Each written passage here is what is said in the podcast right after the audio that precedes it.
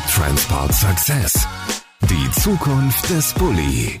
Ich bin Thorsten Tromm. Hallo und willkommen zu einer neuen Folge. Heute reden wir über die neue internationale Automobilausstellung, die jetzt IAA Mobility heißt und in München stattfindet.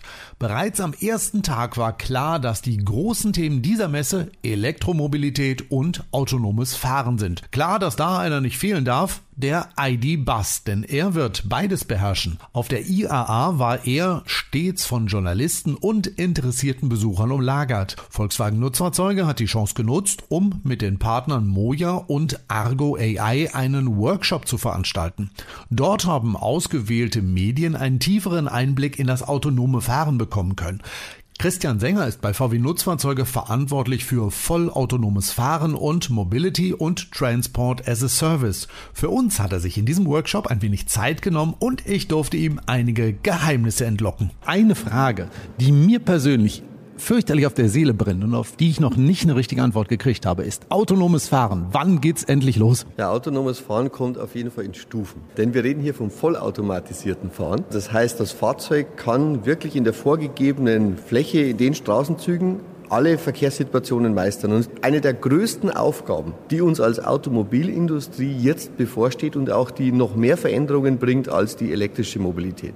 Dennoch, wir haben einen Plan und wir wollen in 2025 ohne Fahrer auf deutschen Straßen starten. Also das heißt, wenn es, jetzt muss ich nachrechnen, 2025 eine IAA in München geben sollte, dann ist es möglich, dass mich der ID-Bus nach Detmold nach Hause bringt und es ist kein Fahrer an Bord und ich muss selber auch nicht fahren. Ja, wir planen jetzt den Einsatz der fahrerlosen Fahrzeuge tatsächlich in den Innenstädten weil dort der größte Mobilitätsbedarf ist, der größte Vorteil für die Stadt, aber auch das beste Geschäftsmodell. Die Fahrzeuge werden allerdings nicht aus dem Stadtkern als erstes herausfahren. Ja? Wir nennen das Urban Mobilität und dann diese Interurban zwischen den Großstädten. Das sind Dinge, die müssen sich über die Zeit erst entwickeln. 2025 bringt mich das Auto bis an die Stadtgrenze und dann muss ich mit dem Zug oder mit dem Bus oder sonst irgendwie nach Hause kommen. Diese Fahrzeuge haben in erster Linie die Aufgabe, den öffentlichen Nahverkehr zu ergänzen keine Konkurrenz zu sein, nicht zu ersetzen.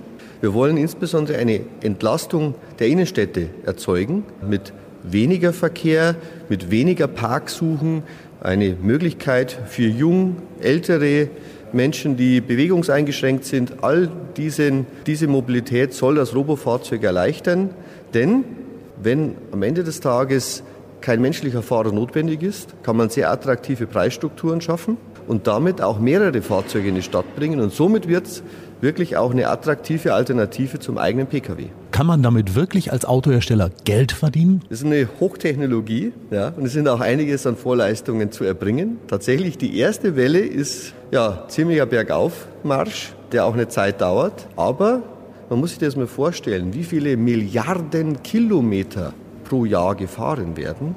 Und unser Geschäftsmodell wird sich wandeln vom klassischen Pkw-Verkauf hin zu einem Anbieter von Kilometern, von Fahrservice. Auch dieser Wandel wird nicht radikal erfolgen, sondern sich über die Zeit entwickeln. Der Volkswagen-Konzern, wir wollen bei diesem Geschäft dabei sein. Beim Thema autonomes Fahren gibt es einige Kritiker, die sagen, da ist Volkswagen viel zu spät mit. Christian, ganz ehrlich? Also die, die Forschung, äh, auch die VW-Forschung, beschäftigt sich übrigens seit den 80er Jahren bereits mit dem automatisierten Fahren und hat da auch wirklich einige Projekte schon gemacht. Bei uns ist Safety First das wichtigste Argument. Wir wollen keine Demo machen, um einen kleinen Straßenzug zu fahren, sondern wir wollen wirklich starten und dann stufenweise ein echtes Serviceangebot schaffen. Deshalb glauben wir, sind wir sehr richtig in der Zeit. Manchmal ist es vielleicht sogar gut, gar nicht der aller, allererste zu sein. Ja? Denn die Verantwortung beim automatisierten Fahren hat wirklich dann der Autohersteller gemeinsam mit dem Unternehmen, der den digitalen Chauffeur macht. Das heißt, es gibt ja keinen Fahrer mehr. Und wir müssen als Unternehmen und als handelnde Führungskräfte wirklich eine volle legale Verpflichtung dafür übernehmen. Und deshalb wollen wir das mit Sorgfalt machen ja, und eigentlich in der Lage sein, wenn es einmal klappt, dann eher schneller auszubreiten, als ganz vorne dabei zu sein, einen Demo-Case zu machen. Wir planen auf 2025. Also, um es offen und ehrlich zu sagen, es ist viel wichtiger, es zu machen, als darüber zu reden. Wie immer, ja. Und übrigens, das ist eine datengetriebene Technologie. Äh, das ist wie beim Sprachassistenten oder bei der Internetsuchmaschine. Wer es nicht quasi regelmäßig nutzt, der schafft wenig Datenverkehr auf der Plattform.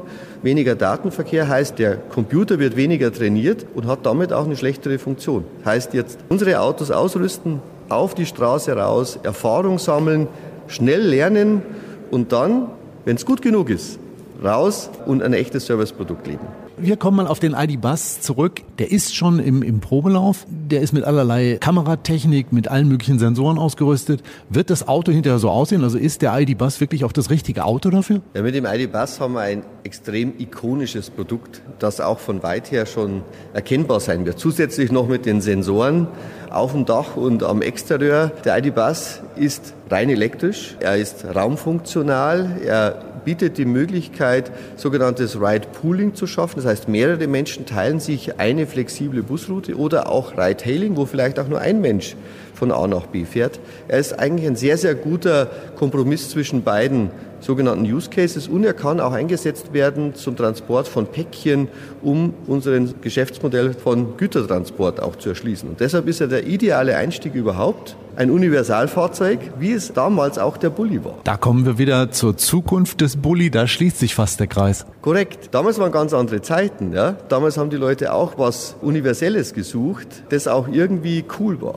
Ja? Und genau das Gleiche schafft unser ID-Bus in einer ganz neuen Dekade. Ich habe es gemerkt, also auf der Messe hier, die Leute sind ja fürchterlich neugierig auf das Auto. Mit dem autonomen Fahren sind sie skeptisch. Jetzt ganz ehrlich von dir, muss man Angst haben, wenn man sich in einen autonom fahrenden ID-Bus setzt oder ist das Auto wirklich absolut sicher? Safety first. Sicherheit ist die erste Priorität. Da ist sich das komplette Team auch einig. Bei uns bei Volkswagen und unserem Partner Argo AI, der den digitalen Chauffeur für uns, mit uns entwickelt. Und tatsächlich ist dieses Ziel 2025 ohne menschlichen Fahrer an Bord verbunden mit dem Nachweis, dass wir sicherer fahren, als der Mensch es leistet. Jeder von uns, der schon viel gefahren ist, kennt auch seine Grenzen. Ja, wir werden müde, sind unaufmerksam, manchmal übersehen wir ein Geschwindigkeitsschild. Das sind die großen Vorteile des Roboters. Der ist immer aufmerksam. Ja? Und deshalb haben wir auch viele Sensoren eingebaut. Wir haben Hochleistungskameras, wir haben einen sogenannten LIDAR, also einen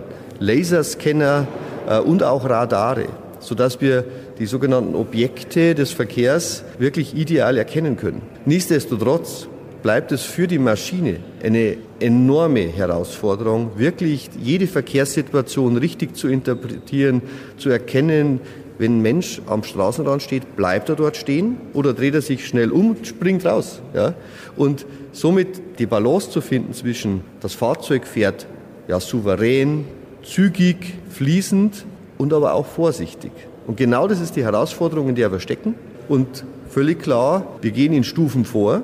Wir gehen jetzt mit unserem Bass dieses Jahr in die Erprobung auf deutschen Straßen. Schwerpunkt ist München und Hamburg. Ab 23 wollen wir gemeinsam mit Moja auch echten Personenverkehr als voll integrierten Test leben, um auch das Feedback zu holen der Passagiere von morgen und auch ja, Feedback zu bekommen von den Menschen in der Stadt, wie sie sich denn fühlen mit so einem Roboterfahrzeug, wenn man am Zebrastreifen steht. Du meinst, ob sie Angst haben? Ich denke, wir müssen die Gesellschaft hier auch mitnehmen. Ja, das ist für uns alle ein enormer Sprung. Heute sind wir es gewohnt, mit dem Fahrer viel Blickkontakt aufzunehmen. Mehr als wir eigentlich denken. Wenn das plötzlich weg ist, mit wem machst du deinen, diesen klitzekleinen Vertrag? Ja, ja ich habe dich gesehen, ich werde stehen bleiben. Ja, ich gehe jetzt über den Fußgängerweg und muss das Auto gar nicht mehr anschauen. Und genau diese Dinge, die werden wir nur rausfinden, wenn wir wirklich auf der Straße sind und lernen voneinander, immer wieder die Technologie anpassen auf die Bedürfnisse des Menschen ja, und auch der Menschheit die Einschätzung dazu. Du hast es eben angesprochen, Moja. Die warten natürlich darauf, dass sie auch diese Roboterautos einsetzen können. Da wird es erste Feldversuche in Hamburg geben? Korrekt. Ja, wir bereiten gerade die Fahrzeuge vor, dass sie erstmal ohne Fahrgäste sicher sind. Und dann wollen wir Fahrgäste mit einladen. Es geht ja auch darum, wie kommt man in solche Fahrzeuge rein, was passiert, wenn man was vergessen hat. Denn überleg dir, heute ist dort ein Fahrer. Ja, und der hat sogenannte Fahrernebentätigkeiten und die sind uns gar nicht mehr so bewusst. Er guckt, was passiert denn da eigentlich, fühlt sich jeder wohl. Wenn mehrere Fahrgäste an Bord sind, gibt es vielleicht Streit, sind alle angegurtet. Äh, was macht man beim Aus- und Einsteigen? Braucht jemand vielleicht Hilfe? Wenn plötzlich das Fahrzeug autonom ist, wie lösen wir das? Das heißt, wir brauchen clevere Lösungen. Wann öffnet sich die Tür? Wann schließt sie sich wieder? Wie erkennen wir, ob alle richtig sitzen? Ja, wie erkennen wir, ob sich alle wohlfühlen mit der Temperatur? Kann man am Display was eingeben? Was ist, wenn sich jemand wirklich unwohl fühlt? Gibt es denn da auch so eine Nottaste? Und genau diese Dinge werden jetzt vorbereitet und wir sind Ingenieure, wir freuen uns auf die Technik, wir wollen aber auch wirklich Menschen an Bord haben, die uns das echte Feedback geben. Christian, ich merke, du brennst schon für das Thema.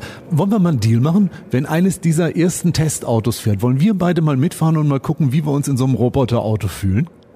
Du gehörst für mich auch dazu. Ja?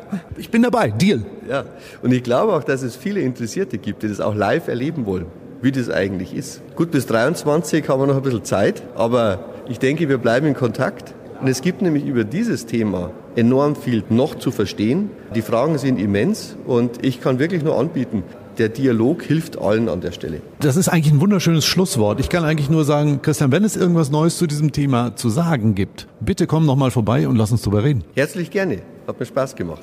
Das war unsere heutige Folge von We Transport Success, die Zukunft des Bulli. In den Show Notes findest du die Möglichkeit, wie du mit uns Kontakt aufnehmen kannst, aber auch Fragen und Anregungen kannst du uns dort zukommen lassen. Solltest du uns schon abonniert haben, super, vielen Dank für dein Vertrauen. Falls noch nicht, dann kannst du das überall nachholen, wo es gute Podcasts gibt. Bei Amazon gibt es uns sogar als kostenlosen Skill für die Alexa. Probier es einfach mal aus, so bleibst du auch immer up to date. Ich bin Thorsten Tom und wir hören uns in der nächsten Folge wieder. Bis dahin, ciao. Das war We Transport Success, die Zukunft des Bulli.